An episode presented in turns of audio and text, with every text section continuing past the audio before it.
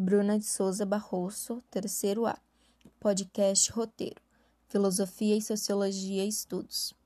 Formalização da cidadania no Brasil. De acordo com a Carta Magma de 1988, cidadão é aquele indivíduo a quem a mesma confere direitos e garantias individuais, políticos, sociais, econômicos e culturais. Lhe dá o poder do seu efetivo exercício além de meios processuais eficientes contra a violação do seu diversimento ou fruição do poder público. O conteúdo de cidadania em âmbito constitucional é mais amplo do que o simples fato de expressar um título eleitoral para votar e ser votado. Ela não se restringe ao voto, ao qual é apenas uma etapa do processo de cidadania. Cidadania, o direito de ter direitos. A cidadania não é algo banal ela nem sempre existiu. Ela é dinâmica, complexa e fundamental.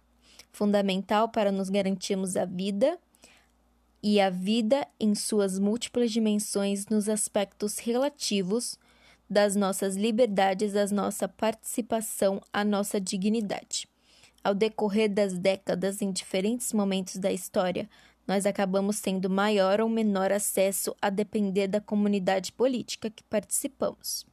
Cidadania é o direito de ter ideia e poder de expressá-la. É respeitar o sinal vermelho no trânsito, não jogar lixo na rua, não destruir patrimônio público. Comportamentos como esse de respeitar o outro, ou onde se vive, ou as coisas dos outros. Isso é ter cidadania. Isso é ser cidadão. Filosofia, pensamento e linguagem. A linguagem, segundo estudiosos, é uma função inata que permite ao indivíduo simbolizar o seu pensamento e decodificar o pensamento do outro.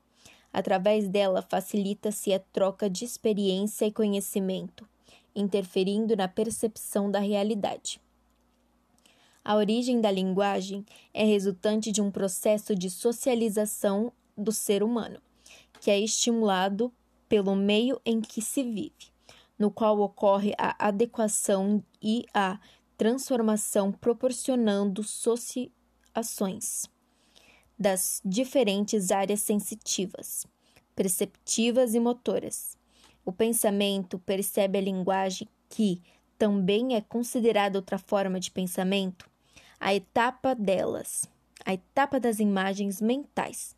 Segundo estudiosos, são cópias ativas da realidade e a organização pelo cérebro. E é de extrema importância que fique bem esclarecido que, ao fazer referência da palavra imagem, a primeira coisa que vem em mente são imagens, porém não se restringe aos modelos visuais. Considera-se também as auditivas, somistéticas, cinésticas, entre outras.